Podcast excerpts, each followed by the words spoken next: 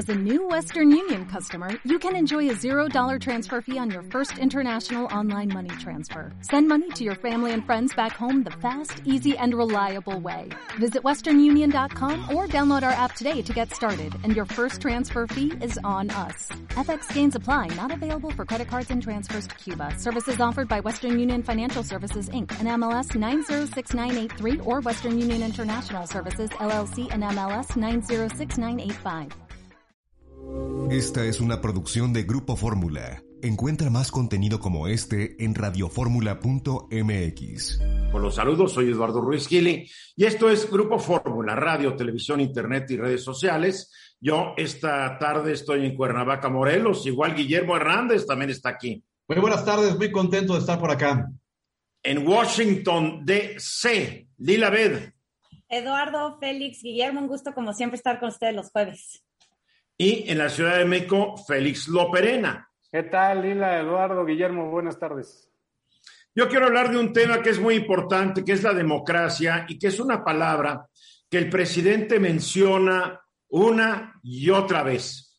Pero, ¿qué es la democracia para el presidente Andrés Manuel López Obrador? Creo que es lo importante. ¿Cómo él define este concepto?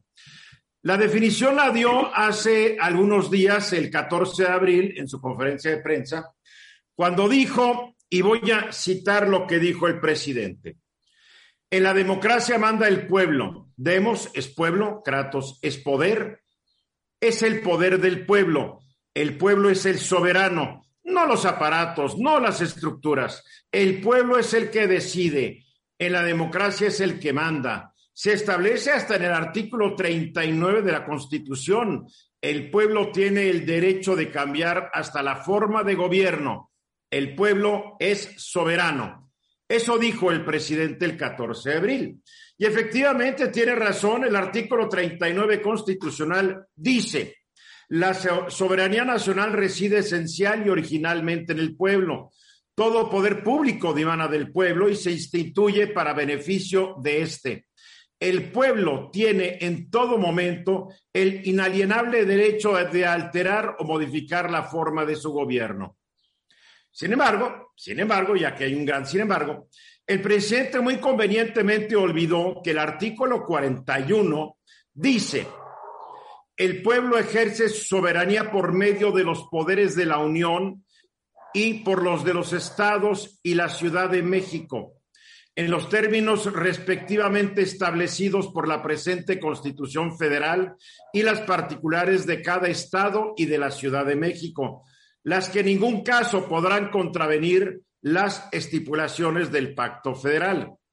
O sea que, o sea que el pueblo no manda directamente mediante votaciones a mano alzada en alguna plaza pública, ni a través de encuestas amañadas y de dudosa calidad científica, que son dos métodos disque democráticos que el presidente ha utilizado para justificar sus decisiones personales o su partido Morena para imponer candidaturas. El artículo 41 explica que el pueblo manda, pero por medio de los poderes de la Unión y por los de los estados y por los de la Ciudad de México. Los aparatos y, las estructuras que para el presidente Andrés Manuel carecen de importancia han sido creadas por iniciativa de legisladores federales y locales, presidentes y gobernadores, y aprobadas por las legislaturas federales y de los estados, con el fin de que exista un gobierno organizado y funcional que permita cumplir la voluntad del pueblo mexicano, que según el artículo 40 es constituirse en una república representativa, democrática, laica y federal, compuesta por estados libres y soberanos y por la Ciudad de México, unidos en una federación establecida según los principios de esta ley fundamental. Le hace representativa, no dice en ningún lugar que es una república democrática de, directa, no es una república democrática directa, sino representativa. A juzgar por las palabras de Andrés Manuel, el único poder que en México necesita para ser la república que define el 40 es el Ejecutivo encabezado por él mismo, ya que él solo, solo él, es capaz de defender y promover su idea muy particular de la democracia. Él lo ha dicho, el poder judicial es corrupto y está en contra de la democracia. Los órganos constitucionales autónomos que no actúan como él quiere, que son ocho de diez, el INE, el INAI, el INEGI, el IFT, la COFESE, el Coneval y el Banco de México, para el presidente solo defienden a los ricos y poderosos y por lo tanto están en contra del pueblo, a diferencia de aquellos órganos constitucionales que encabezan sus incondicionales, que son la Fiscalía General de la República y la Comisión Nacional de Derechos Humanos, que para él sí están al servicio de la democracia. El Congreso, si él no mandara sobre su mayoría, seguramente también estaría dentro de su lista de los enemigos del pueblo. Recordemos lo que dijo Abraham Lincoln, la democracia es el gobierno del pueblo, por el pueblo y para el pueblo. Correcto. El gobierno de un solo hombre, por más iluminado que éste crea estar, se llama autocracia. Cuidado con las definiciones y cuidado con las concepciones particulares de lo que es la democracia y cuidado con estar ignorando lo que es nuestra constitución, porque todos, el presidente de la República, hasta el más pobre de los mexicanos, está obligado a obedecer la constitución y las leyes que de ella emanan. Aquí no hay de otra. Sí, Lila. Y también las democracias tienen que tener cuidado de elegir a, a demagogos de populistas tanto de derecha como de izquierda, que utilizan y llegan al poder sí por la vía electoral, pero de ya llegando al poder empiezan a, destruir las instituciones, las normas, los valores democráticos de un sistema, es, ya no respetan la separación de, los poderes, eh, atentan contra la independencia judicial, lo estamos viendo no solamente en México, sino también en El Salvador, en Nicaragua, en otros países de la región. Y, creo lo estamos viendo en Estados Unidos, donde la, la minoría republicana quiere realmente acabar con la democracia y, y ser un, un país de caudillo. Y creo que también, Eduardo, uno de los elementos fundamentales de cualquier presidente en turno también es restringir el poder institucional que tiene el Ejecutivo. El restringir ese poder y respetar las otras ramas del gobierno son fundamentales en cualquier democracia y vemos cómo está en declive eh, el sistema democrático de México. Y ahí me preocupa mucho porque en la conferencia de prensa de hoy, otra vez el presidente dijo que ahí en Dos Bocas, Tabasco, este fin de semana, los trabajadores se le acercaron le decían, relíjase, relíjase. Y él que les contestó, no, que no ven que ya estoy chocheando y que además soy partidario de la no reelección, soy maderista, ya hasta el 24 y me jubilo. Creo que la respuesta que debería haber dado el presidente era, me lo prohíbe la constitución, a menos que le quiera buscar una interpretación mañosa como la que le encontró Álvaro Obregón en 1927. Félix Loperena. No recuerdo si en 2012 o 2006 eh, lograron grabar un pleito que tuvo Andrés Manuel con alguno de los chuchos, donde le decían, entonces el movimiento eres tú, y Andrés Manuel dijo, sí, el movimiento soy yo.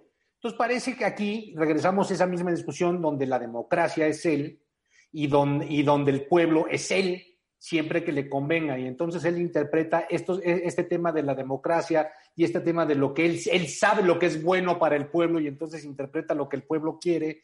Y entonces empiezan este tipo de movimientos donde, donde pues, se, dan, se dan estos encontronazos. Pero esto no es nuevo, esto como lo dice Lila, se está dando en todo el mundo y se ha dado. Uno de los pretextos que argumentó Álvaro Obregón cuando aceptó su reelección Número uno dijo, no era reelección porque habían pasado cuatro años, era elección. Pero además, él dijo que la obra de la revolución no estaba terminada y que el único que podía concluirla, curiosamente, era él. Quienes no estuvieron de acuerdo, los generales Serrano y cómo se llamaba el otro general. Se me, se, olvidó el, ¿Quién? Andreu Almazán, no. No, no, no, tú estás, tú estás eh, perdido. bueno, el otro, eh, Arnulfo R. Gómez, acabaron, el, acabaron fusilados, acabaron muertos. Y cuando Serrano le dijo a Álvaro Obregón que tenía que ser una competencia de caballeros la elección presidencial, Álvaro Obregón le dijo, ay Serrano, yo creía que eras inteligente. En México, la única conclusión de una elección es uno al presidente y otro al paredón. Ah, cuidado con estas ansias, cuidado con estas ansias. Exactamente 15 minutos faltan para ahora. La relación entre México y Estados Unidos dista de ser cordial. Y la verdad es que la bronca ha empezado del lado sur de la frontera México-Estados Unidos. El presidente López Obrador fue uno de los últimos gobernantes del planeta Tierra en reconocer el triunfo de Joe Biden. Lo reconoció hasta después de que el Congreso de Estados Unidos lo reconoció el 6 de enero.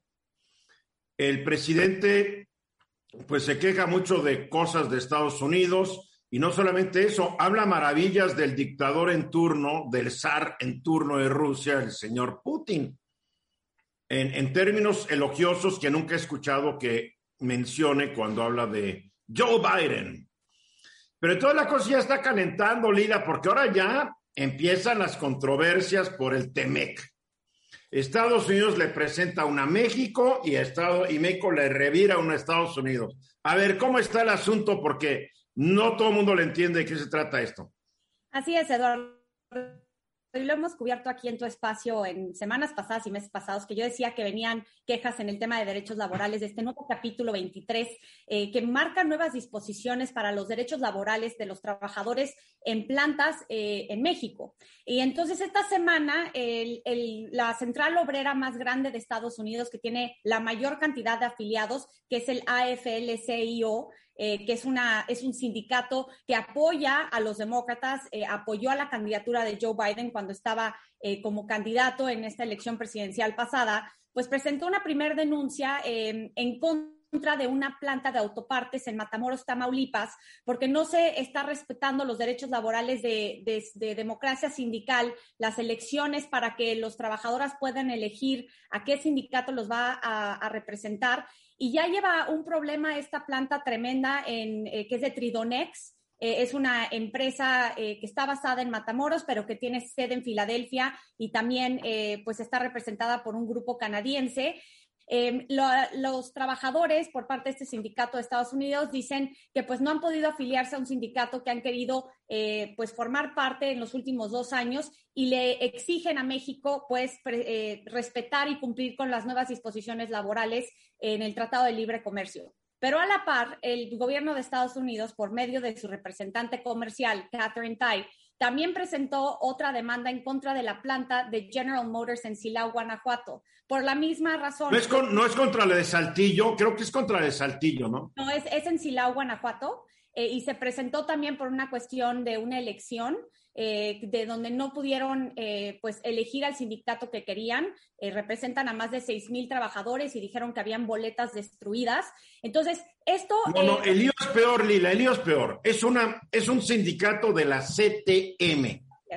La gran, la gran farsa sindical que inventó el PRI. Entonces los trabajadores fueron a votar, pero la única opción era de que dijeran si estaban de acuerdo con el sindicato. No había otra opción. Y después las boletas se las llevaron a las oficinas de la CTM. Se perdió, o sea, un cochinero. No tuvieron libertad sindical, no pudieron hacer campaña sindical los que quisieran ser líderes del sindicato. O sea, una vergüenza. Y hay que decirlo. General Motors dice, pues nosotros no sabíamos. Sí, y también el, algo muy interesante es que el presidente Andrés Manuel López Obrador reconoció que hubo una elección fraudulenta en esta planta de General Motors y que está eh, pues apoyando la, moción por parte del, gobierno de Estados Unidos de condenar esta violación de los derechos eh, laborales. La pregunta es si no se había enterado antes el presidente, antes de que Estados Unidos presentara la queja. La pregunta es, ¿para qué está la secretaria, la secretaria, ¿cómo se llama? La de los peritos chinitos? María Alcalde a ver, ¿para qué está ella en la Secretaría de Trabajo si no se entera y se tiene que enterar por parte de la, de la, de la representante comercial de Estados Unidos? Así es, y han habido muchas quejas, ya hay un hotline que es una línea directa donde los trabajadores pueden presentar sus denuncias. Y lo más interesante antes que se va a implementar por primera vez, Eduardo, eh, el panel de respuesta rápida. Cuando se presenta una denuncia en contra del gobierno mexicano, eh, las autoridades mexicanas tienen 45 días para desahogar esa demanda y 10 días para llegar a un acuerdo. Si no llegan a un acuerdo, entonces entran estos paneles de respuesta rápida que están compuestos por tres integrantes, uno mexicano, uno estadounidense y uno neutro, en donde si realmente se encuentran violaciones de derechos laborales, no solamente se le puede implementar aranceles a esa planta, eh, sino que también se le puede pues hacer otro tipo de consecuencias que incluso podrían frenar la exportación de esas autopartes o de lo que representa esa planta. Correcto, le dicen no entra a Estados Unidos por más General Motors que sea, ¿eh? Así es. Y en esa planta de General Motors, eh, de hecho, producen un tercio de las, de los, de las camionetas eh, que hace General Motors eh, en un año. Entonces, sí representa un, un, porcentaje alto de, pues, de la producción de General Motors. Y, y creo que es interesante que como contraataque, el, el gobierno mexicano mandó una carta al secretario de Trabajo, a Martin Walsh, por medio del embajador Moctezuma, que es el embajador de México en Washington, eh, diciendo también quejándose de violaciones de derechos laborales en la industria agrícola y en el, en el empaque de proteínas en Estados Unidos. Es una, es una denuncia muy diferente a la que presenta el gobierno de Estados Unidos porque le mencionan en la carta que es un tema de cooperación que abre con Estados Unidos, pero aquí vemos cómo se empiezan a complicar el tema comercial eh, con las nuevas eh, disposiciones del TEMEC y también nada más decir que también pueden surgir temas con el capítulo ambiental. Ah, claro, y con el capítulo energético ya están surgiendo, digo, por favor, Félix. El tema de lo que tú mencionas de la, de la planta General Motors en Coahuila es que resulta que General Motors iba a abrir una, una planta en Estados Unidos para producción de, de, vehículos eléctricos que se decidió mejor abrir en Coahuila. Y entonces ya se quejó el sindicato de Estados Unidos de que esas, de esas plantas, esas, esos trabajos que se iban a dar para Estados Unidos se mandaron a México y ellos ni siquiera tuvieron oportunidad de, de, presentar un plan ni nada. Y entonces se están quejando, se quejaron con el gobierno de Estados Unidos diciendo, oye. A ver, a ver, un sindicato no tiene por qué, no, la empresa no tiene por qué preguntar al sindicato. Es, no, es que se están quejando diciendo, oye, es que no estamos, no, no podemos competir con los, con los salarios que están pagando allá porque ni siquiera tienen sindicatos este, ni, opción de, de, elegir sindicatos y entonces... Sí, pero no olvides que en el TEMEC ya se exige que tantas partes de vehículos que vayan a Estados Unidos sí. se pague por lo menos 16 dólares la hora, mi querido Félix. Entonces también, también allá los sindicatos son medio chuequitos, no te vayas con la finta, ¿eh? Y, y también nada más subrayar, Eduardo, que los sindicatos, el presidente Joe Biden se ha marcado como uno de los presidentes que más ha apoyado a los sindicatos y a los trabajadores en décadas en Estados Unidos y va a apoyar no solamente a este sindicato que presentó la denuncia, pero cualquier eh, denuncia que venga por las empresas estadounidenses y creo que esto va a causar pues muchos roces en la relación bilateral porque México no está respetando claro. los derechos laborales que incluso pasaron en la reforma laboral en 2019 en México. Bien. Guillermo. Y yo recuerdo, Lila, con mucha claridad cuando eventualmente el presidente mexicano tenía mucha, mucha cercanía con el presidente Trump y que cuando fue a Washington no, no fue a visitar al, al actual presidente de Estados Unidos, que tú citaste, que sería por este capítulo donde podía eventualmente eh, canalizarse ese descontento. Ahora, no tenía por qué irlo a visitar, ¿eh? También, no bueno, tenía no, por qué visitarlo. Pero, pero podía hacerlo. Y no, y podía no hacerlo. Tú lo estás planteando como que estaba obligado, no tenía por qué verlo. O, Hay ser... No, pero era un tema diplomático interesante. No, qué diplomático y qué nada. El presidente fue muy fácil. Fue a Estados Unidos a dar un espaldarazo a Donald Trump. Así es. Yo creo, que lo más, yo creo que lo más importante es señalar que las nuevas disposiciones del capítulo 23 laboral, ya con la respuesta, con el panel de respuesta rápida, con el hecho de que México no está cumpliendo con los nuevos, eh, las nuevas disposiciones de este, de este capítulo, pues van a surgir muchas demandas laborales, arbitrajes internacionales, están violando contratos del gobierno mexicano con Estados Unidos y va a causar muchos problemas en el futuro entre México y Estados Unidos. Vamos a los mensajes, gracias. Estás escuchando Eduardo Ruiz Gili. Exactamente un minuto después de la hora. En Monterrey una sorpresa. Ayer el candidato de Morena, eh, el señor Víctor Fuentes, renunció a ser candidato a la presidencia municipal de, Monterrey y dijo que por razones personales. Curiosamente, esta renuncia se dio dos días después del debate de candidatos, en donde la verdad quedó pues la verdad quedó como trapo, como trapo después de limpiar un baño público. Se lo trapearon al pobre candidato y pues la lucha ahora queda entre dos, entre la candidata del PAN y Yolanda Cantú y el candidato del PRI que me acompaña esta tarde. Paco Cienfuegos, ¿cómo estás? ¿Qué tal, Eduardo? Con el gusto de saludarte a ti, a todo tu auditorio.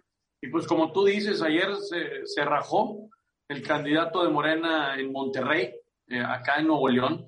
Y la verdad, eh, pues como se, se, está diciendo en muchas partes, aquí es, es, eh, es muy notorio que Morena no tiene ninguna posibilidad ni en Monterrey, ni en Nuevo León, ni en ninguna parte de todo el, de todo el estado. Realmente se ha, se ha venido a menos Morena y cada vez más, que recordarás en el 2018, Morena le divide el voto al PRI. Y desde el 2018 para acá nos hemos dado la tarea implementando políticas públicas reales, eh, repartiendo entre todos, habiendo equidad y justicia eh, social en cada uno de los rincones, en este caso de Monterrey. Y es como estamos nosotros enfrentando la campaña, haciendo propuestas, impactando en todos los segmentos y sectores con vías a ganar la elección este 6 de junio. A ver, Paco, tú ya fuiste presidente municipal de Guadalupe. Yo ya fui. Allá en Nuevo León, entre 2015 a 2018, fuiste presidente municipal. Guadalupe son los municipios conurbados de, de Monterrey. Ahora vas por la, por, por la grande, se puede decir, porque fuera de la gubernatura de Nuevo León, el gobierno de, de Monterrey es el más importante cargo político. La coyuntura en donde está Monterrey, que es la capital, eh, la, está rodeada de todos los municipios metropolitanos. Dentro, Monterrey tiene frontera con Santiago, Nuevo León, con, Guadalupe, con Guadalupe, con San Nicolás, con Apodaca, con Santa Catarina, con San Pedro. Eh, está en el epicentro y el, el, la, el, alcalde de Monterrey tiene un cierto liderazgo porque Hombre. no hay política pública o reforma que tú hagas un reglamento que si no lo haces de la mano con Monterrey, pues no va a tener un efecto eh, que realmente tenga trascendencia con, con, la población. En Monterrey vivimos un millón ciento cincuenta mil habitantes, pero la visitan casi tres millones de personas por día. Entonces, tienes que tener ese en, en tu liderazgo, en tu gobernabilidad, tienes que tener presente no únicamente el que vive en Monterrey, sino que el que viene a trabajar en Monterrey, el que viene a hacer negocios a Monterrey.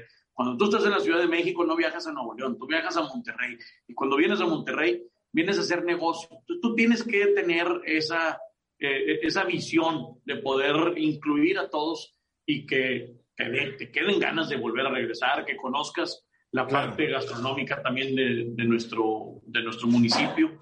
Y sí, efectivamente, Guadalupe es el segundo municipio más eh, grande e importante de Nuevo León y ahora estoy luchando para ser alcalde de Monterrey.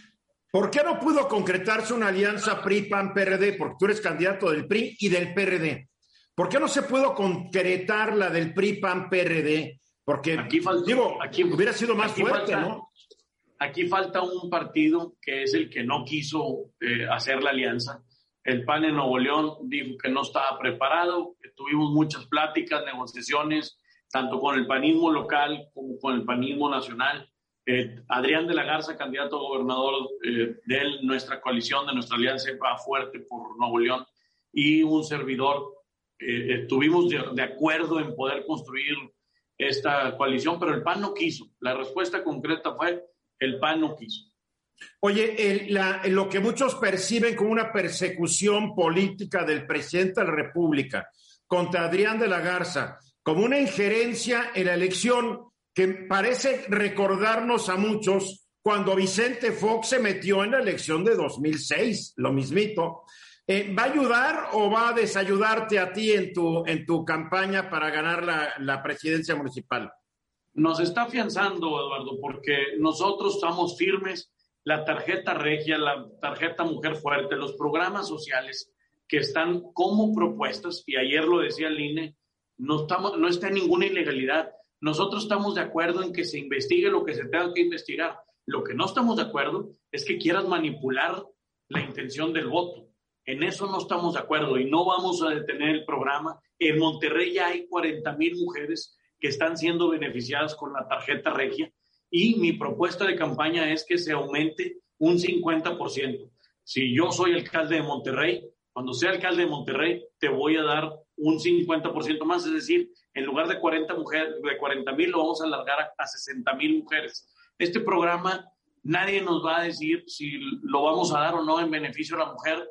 Es nuestra decisión. Este programa se queda y va a Pero ser. el presidente dice que están comprando votos con eso, igual que lo están haciendo los candidatos de Morena, y otros de Movimiento Ciudadano y otros del PAN. Van a tener que meter a todos ustedes a la cárcel. A, todo, a ver, a, aquí en Monterrey hay dos candidatos más que hacen lo mismo y en, en, la gobernatura los cuatro candidatos han ofertado un programa de beneficio, no únicamente para la mujer, hay otras tarjetas. Yo estoy eh, ofreciendo un monedero escolar para ayudar a todos los eh, niños, eh, niñas, niños de preescolar, primaria y secundaria cuando sea alcalde, voy a, les voy a dar a todas las escuelas públicas el paquete útil escolar a todos los estudiantes. Son 148.500 estudiantes y les vamos a dar ese apoyo. los programas sociales, Eduardo, y más ahorita, después del COVID, se están, eh, son necesarios para poder permear que no queremos que haya deserción escolar. Pues hay que ayudar, hay muchos, hay muchos papás que se quedaron sin trabajo en lo que nos recuperamos. El gobierno tiene que ser empático, solidario, y, y para eso están destinados estos programas. No se está comprando el voto, se están haciendo propuestas, que es lo que... Cuando empezó esta campaña, que el presidente hasta invitó a los gobernadores a firmar un pacto de civilidad, donde nadie se iba a meter, ¿realmente creíste que iba en serio esto o que iba a ocurrir lo que estamos viendo ocurrir cada mañana en la conferencia de prensa? La verdad es que nunca nos lo imaginamos. ¿Cuántos hay 15 candidatos a gobernadores, 300 distritos federales, eh, hay, no sé, mil candidatos a, ayuntamientos en toda la República y, de repente Nuevo León y Adrián. De todos los candidatos, eh, es el único que está. ¿A qué lo atribuyes, Paco? ¿A qué, ¿A, que, ¿A qué atribuyes esta actitud del presidente? Nuevo León la va a ganar el PRI. Yo creo que es eh, de los pocos estados en donde tiene ventaja el PRI y el siguiente gobernador sin duda va a ser... Oye, entonces no va a ganar la que era tu compañera de partido un día antes de que la nominaran candidata de Morena. No, aquí no tiene posibilidades Morena, ¿eh? está desfigurado, se despintó totalmente Morena. La oferta política real en Nuevo León la tiene el PRI. Yo sé que tú lo escuchas en la Ciudad de México, que el PRI si en algún lugar tiene posibilidades. Aquí estamos fuertes, lo dice el nombre de nuestra alianza va fuerte por Nuevo León, va fuerte por Monterrey, y nosotros nos pusimos a trabajar desde el primero de julio del 2018 a poder ser esta oferta política que hoy tiene una posibilidad real de ganar la capital de Monterrey, de Nuevo León, Monterrey, de, de ganar a Podaca, Guadalupe, Santiago, Juárez y refrendar nuevamente el compromiso para ganar la gobernatura en Nuevo León. De ganar la presidencia municipal, ¿qué es lo que harás el primer día en que llegues ya a tu oficina? voy a, vamos a firmar, Adrián y yo, un convenio para que Monterrey tenga la seguridad total en todo el municipio. Monterrey únicamente patrulla el 40% del territorio. El otro 60% lo tiene el gobierno del estado. Nos comprometimos a que el primer día de administración va a haber un solo mando de seguridad y va a ser el municipio de Monterrey. Los elementos de fuerza civil van a estar al mando del municipio de Monterrey y luego vamos a desarrollar un proceso de reclutamiento y de capacitación para ir regresando los elementos policíacos a fuerza civil. Pero ya hay, tiene que haber un orden. Y lo que más, tú puedes, tú puedes hacer todo tipo de propuestas, recuperar los empleos, más empresas, una inversión sin precedentes en espacios públicos, pero si no hay seguridad, Eduardo, no tienes nada. Entonces, es lo primero que vamos a atacar, el tema de la seguridad. Además, la seguridad pública es competencia directa del presidente municipal, la policía preventiva, la económica y todo eso depende muchísimo de las políticas del gobierno federal. También, pero no nos vamos a esperar, mira aquí, aparte tenemos la ventaja que Adrián fue un procurador de justicia exitoso, con orden responsable, que pudo combatir la, la inseguridad que teníamos en aquel momento. Le entendemos al tema. Yo empecé mi carrera pública en el servicio público hace 18 años. Eras un niño cuando empezaste. En la policía de Monterrey. Eras un niño. tenía 25 años, ahorita tengo Por eso lo digo. Oye, nos quedan unos segunditos. Tu, tu platillo favorito de la comida de Nuevo El cabrito. Los tacos, así de carne asada y de cabrito, de machito. riquísimo. Muy bien, y ahora en 30 segundos dile algo a tus, a tus, a tus paisanos de Monterrey. ¿Cómo, perdón? Dile, en 20 segundos, dile algo al público. Este 6 de junio está más que una elección, está en juego el regreso a clases, tu seguridad, la protección de la mujer, el aire, la calidad del aire que respiras y la que le queremos heredar a nuestros hijos y a nuestros nietos. Yo te pido que me des la confianza, tengo la capacidad probada para gobernar Monterrey se necesitan más que buenas intenciones. Minutos después de la hora está cayendo una tormenta aquí en Cuernavaca, Morelos. No sé si se escuchen ustedes los relámpagos, pero está duro. No les digo que mis pobres perros se van y se esconden debajo del primer mueble. ¿También en tu rumbo, Guillermo? Sí, la verdad está lloviendo bastante duro y por acá hay, de, plano se cae el cielo, ¿eh? Y como las, está muy empinado, haz de cuenta que son ríos, pero fuertes en la calle pero refresca deliciosamente, la verdad, hay que decir eso. bueno, vamos a San Antonio, Texas, donde la doctora Joe, Josephine Ruiz Gili, ya nos va a platicar sobre la vacuna para niños de entre 12 y 15 años de edad. ¿Cómo está esto, Joe? Porque nadie sabía si iban a funcionar. ¿Cómo llegaron a la conclusión de que sí funcionan para niños? Mira, es como todo. Han hecho estudios clínicos. Tomaron como a 2.200 niños. A la mitad de ellos les dieron la vacuna de COVID y a otra la mitad no les dieron nada. A, todo el grupo que les dieron la vacuna de COVID, ninguno de ellos desarrolló ni efectos secundarios importantes, pero lo, mejor de todo es que ninguno desarrolló COVID.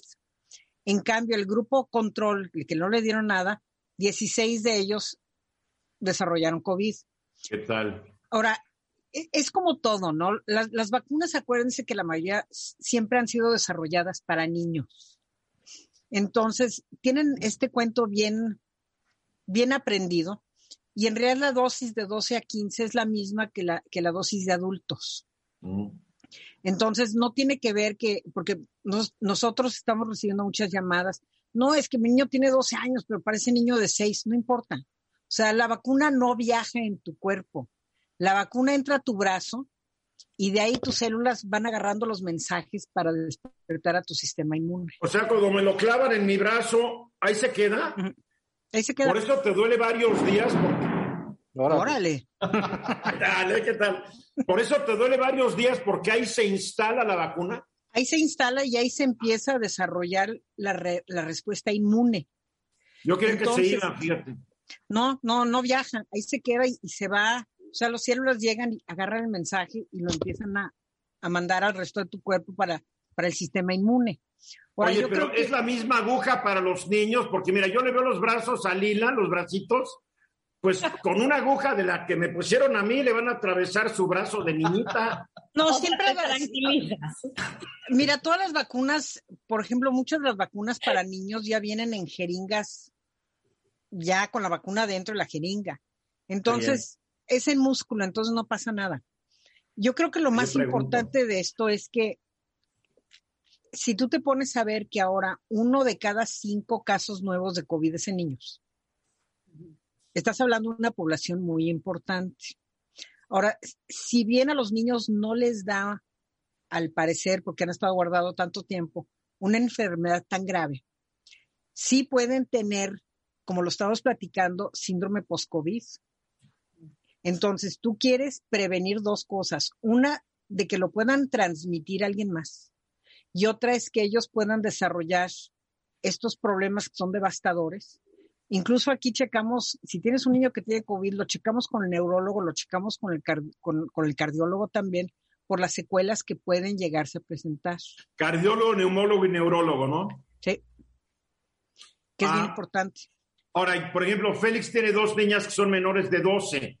¿Para cuándo llegaría una vacuna para esta, este grupo de edad?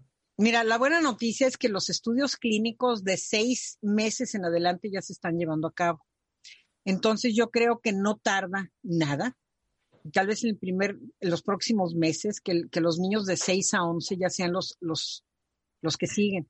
Yo creo que esto va a suceder porque tiene lógica. Tú lo que quieres es que antes de que se inicie el año escolar, los niños puedan tener por lo menos ya una o dos dosis de vacunas. Y también por salud mental de los, de los niños, o sea, estar encerrados y no puede estar con, sus amigos es devastador. el pobre Félix. Félix ya no, sabe, ya no sabe qué hacer. No, eh, te voy a decir, hay dos temas ahí. Uno, mi hija, mi hija mayor no ha podido. la cámara, por favor, Félix. Mi hija mayor no ha podido entrar a la escuela. Y entonces está desesperada, pero de veras desesperada. Y entonces es un problema. Y la otra, mi pregunta es, si uno está lactando y, la mamá ya está vacunada, ¿recibe algún beneficio de la vacuna?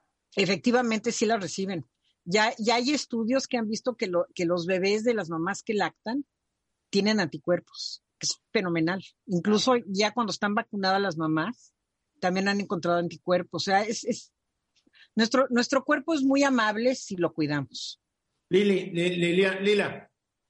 Este, yo, eh, han habido como varios anuncios, ¿no? Por parte del gobierno estadounidense estas semanas. Primero fue que eh, Pfizer ya puede, pues obviamente, administrar su vacuna para adolescentes entre 2 y 15, pero también el día de hoy sacó el anuncio de que ya no necesita la gente que está completamente vacunada utilizar el cubrebocas al interior, al igual que al exterior.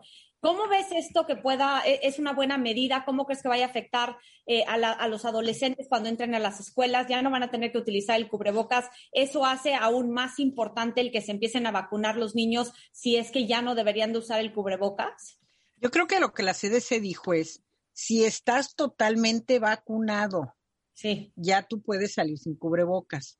Ahora, yo creo que esto es una decisión individual, depende de dónde está dónde tú te sientes cómodo y en qué entorno estás. yo creo que para muchos chicos ya el uso de la máscara ya no es ni tema. O sea, yo tengo bebés de dos, tres años que entran con su mascarita y como si nada. Entonces, yo creo que la máscara es muy secundaria a poder socializar cara a cara con tu grupo, con, con tus amigos. Claro. Guillermo, Oye, yo entonces quiero entender que progresivamente la, misma vacuna se va a ir aplicando a, los rangos de edad menores, hasta posiblemente neonatales, y es la misma dosis o, les van disminuyendo dosis, ¿cómo funciona eso? Mira, yo creo que cuando ya tienes un niño menor de 11 años, ya los epidemiólogos ya empiezan a ver, ok, cómo se necesita ajustar.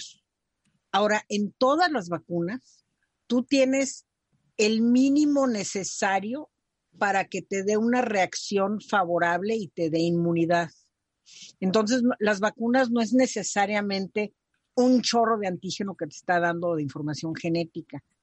Es lo mínimo que necesitas para precisamente tratar de prevenir estas cosas. Ahora, si tú ves diferentes vacunas, por ejemplo, la vacuna de hepatitis B, que les damos a bebés recién nacidos, los bebés recién, nacidos reciben menos que un adulto. Las vacunas de toserina, tétanos, los niños reciben más que un adulto. Todo se va ajustando y todo va a ser, yo no tengo ninguna duda que esto vaya a ser totalmente seguro y es muy deseable. Nos queda menos de un minuto. A ver, Lila. Joe, ¿es únicamente la vacuna de Pfizer o ya tienen avances de otras vacunas que se puedan administrar para adolescentes y niños? Ah, al día de hoy, la única que está aprobada es Pfizer.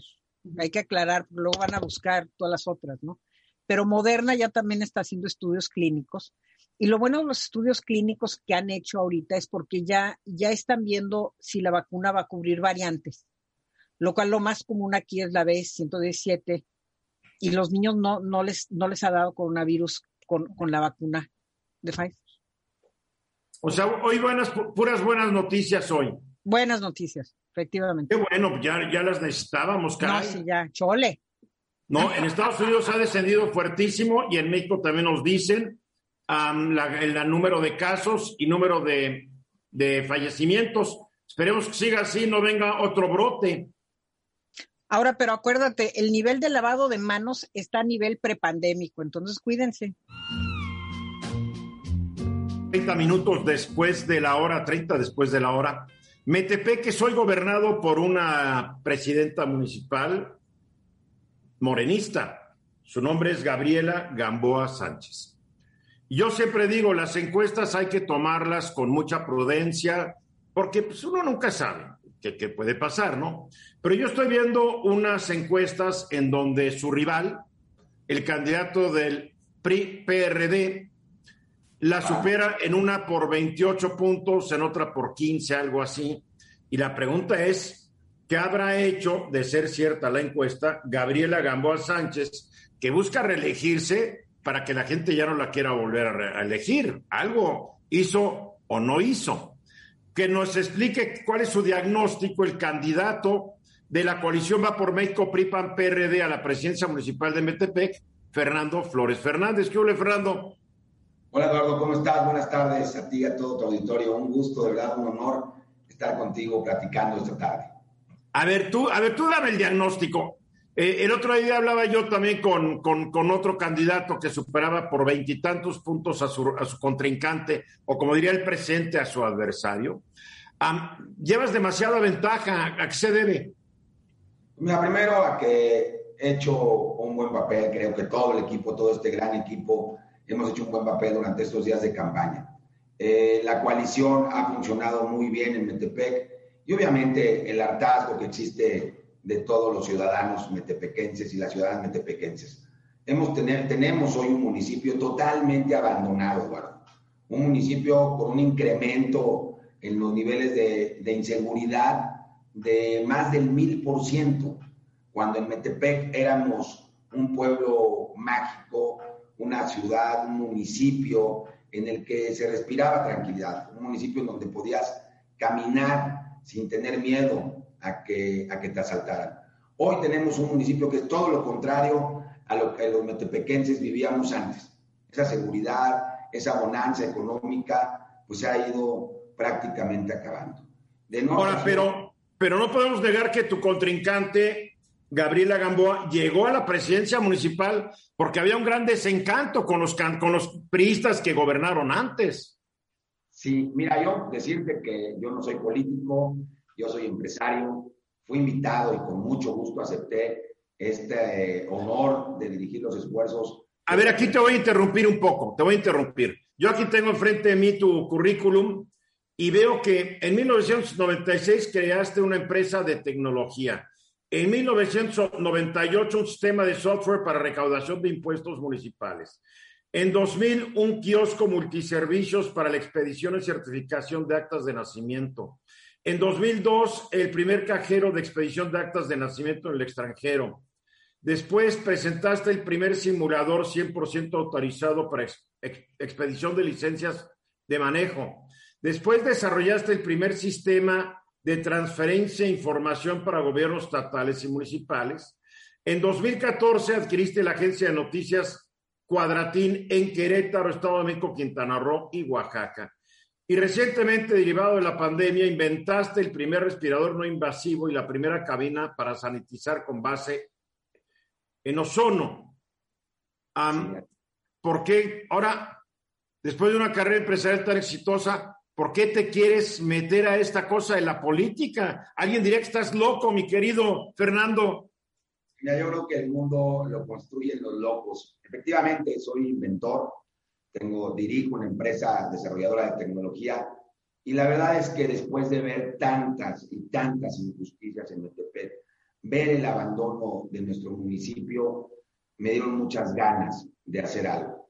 Eh, y ese algo hoy lo puedo hacer a través de la política, porque a veces desde la iniciativa privada lo que puedes hacer es muy poco. Pero hoy con esta... Bueno, yo al ver tu currículum veo que has hecho mucho. Sí, afortunadamente hemos tenido éxito en, los negocios, hemos tenido éxito en, las, en la creación de las empresas. Hoy por hoy somos una de las empresas más importantes en desarrollo de gobierno electrónico y siempre con una premisa, Eduardo, que la conclusión de un trámite, de un servicio, no dependa de un funcionario público. Estamos envueltos en un, estamos hoy en una administración en el gobierno municipal que se ha dedicado a despilfarrar el dinero. Te pongo un ejemplo. En el año, en el 2019, solamente para publicidad invirtieron 8 millones de pesos, más de 8 millones de pesos. Luego, en el siguiente año, en el 2020, 12, 13 millones de pesos. Pero para mantenimiento de la infraestructura hidráulica del municipio, cero pesos. Cero pesos. Oye, ¿y las agencias de, publicidad no serán parientes de la presidenta municipal? Pues mira, eso no lo sé. Lo que sé Oye, ¿por qué ella no padece de morena? Porque el presidente ha dicho que no hay que invertir en publicidad, sino en otras cosas. Pues aquí en, aquí en Metepec se ha invertido, se ha municipio, ojalá por una inversión, se ha gastado el dinero en publicidad. a ver, una pregunta. Metepec, para la gente que no conoce el Estado de México, es un municipio conurbado a Toluca. Metepec es un lugar que se ha industrializado mucho, tiene grandes y muy bonitas zonas residenciales. En una época fue un municipio eh, consentido por los narcotraficantes que ahí se iban a vivir como que había una norma, aquí no nos matamos. ¿Cuál es la situación de la seguridad hoy en Metepec y qué piensa hacer al respecto si es que necesita hacerse algo. Hoy se tiene que hacer mucho. Hemos tenido aumento en los índices delictivos, te decía al principio, de más del mil por ciento. Eso es terrible. Cada, cada 15 días tenemos en el municipio 45 delitos de alto impacto. ¿Cuáles son esos delitos de alto impacto? Feminicidios, violaciones, homicidios. Estamos de verdad, los metepequenses, muy preocupados por nuestra seguridad.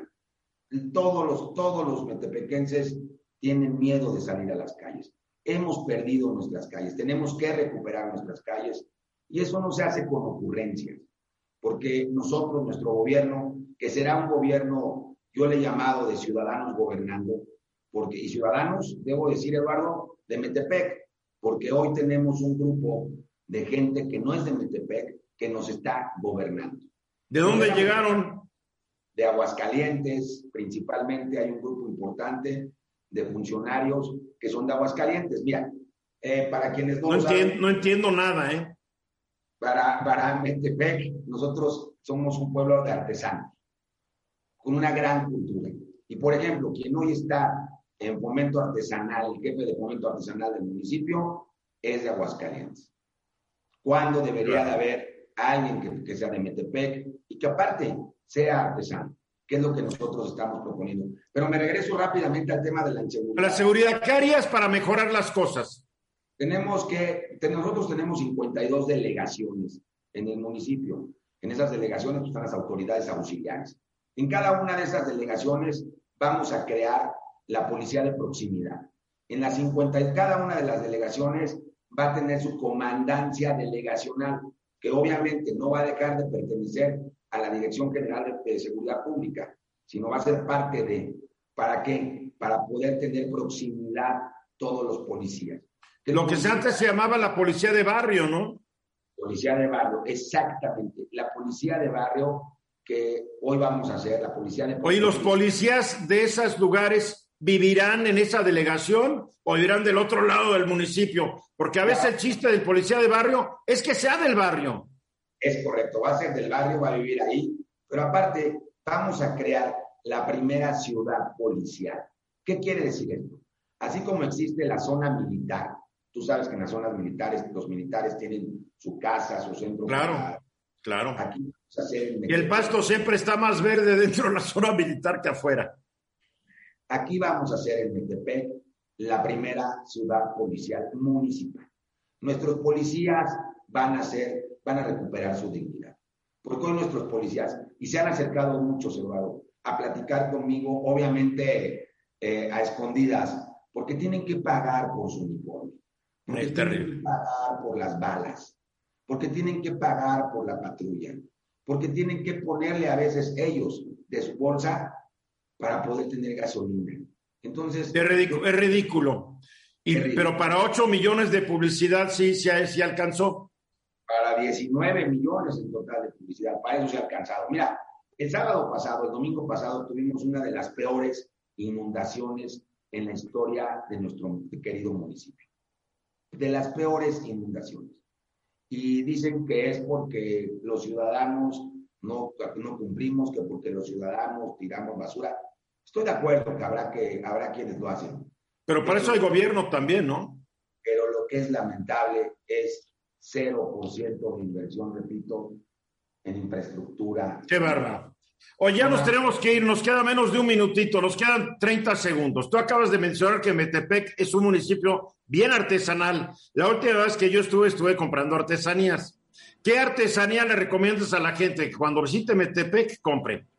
Árbol de la vida, que visiten nuestro, el árbol de la vida, que es la pieza más importante que se hace, que hacen nuestros artesanos, pero que visiten los talleres de nuestros artesanos. Muy bien.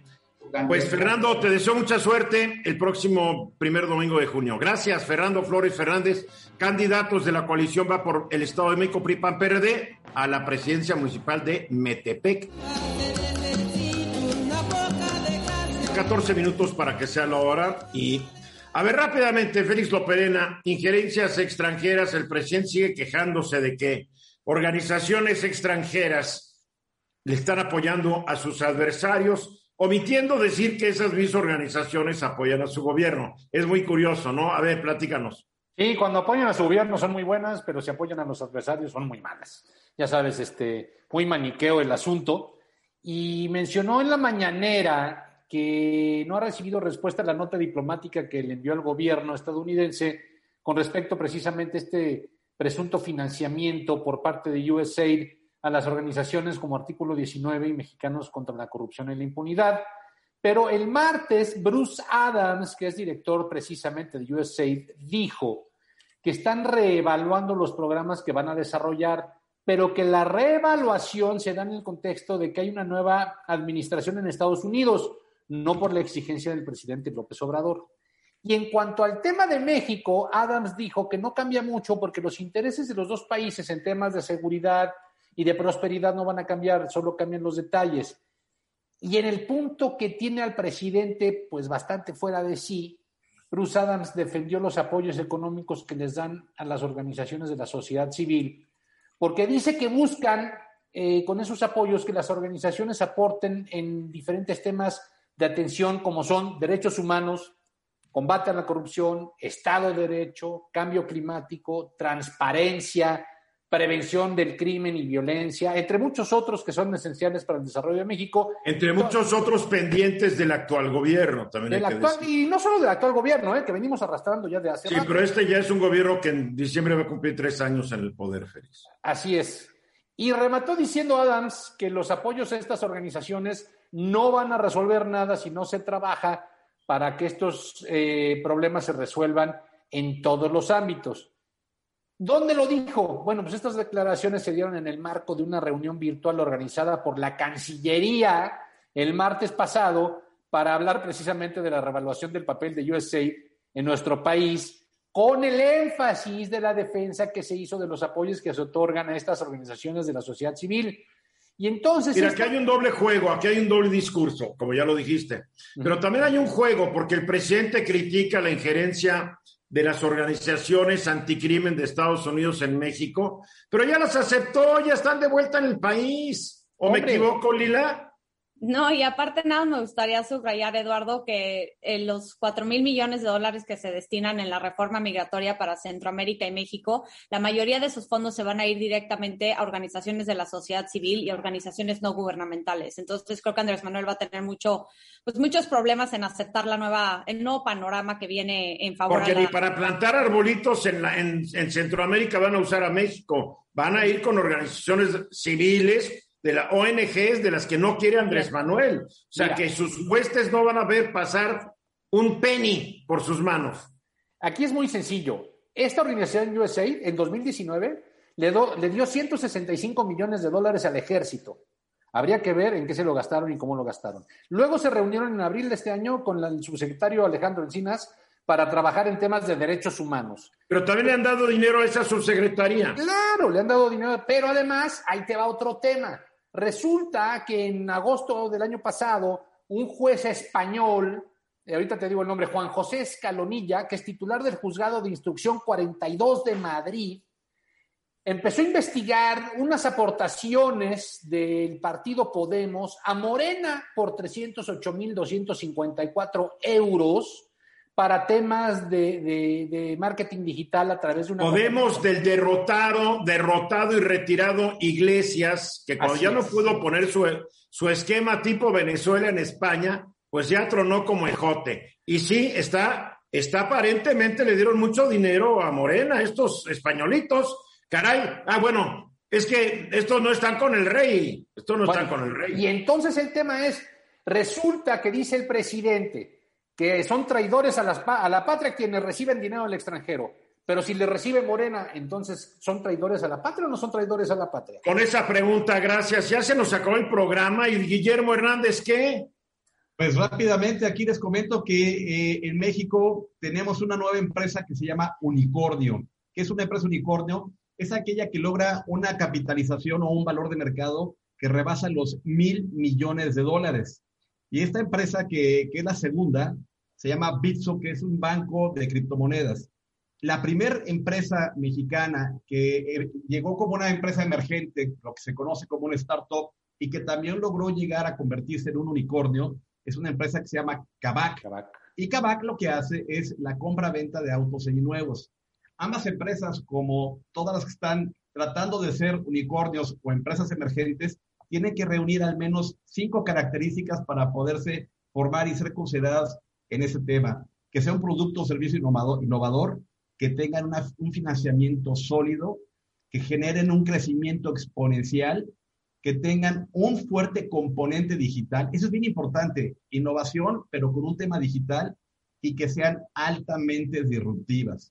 Afortunadamente en México ya tenemos una, una segunda empresa que está dentro de estas, pero estamos lejos porque simplemente Brasil nos gana con 10, eh, Corea del Sur tiene otras tantas, Alemania 13, China 122 y en Estados Unidos es donde tenemos la gran mayoría.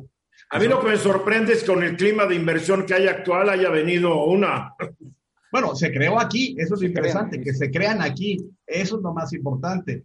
Y bueno, parte de todo esto, eh, que lo más interesante para mí es que, como dice Charles Darwin, que no sobrevivirán ni las más fuertes, ni las más rápidas, ni las más inteligentes, sino las que mejor se adapten a todos los cambios que actualmente hay en un entorno empresarial, tecnológico y de negocios. O sea, las más inteligentes, las más fuertes y todo lo que Darwin no dijo. Muy bien.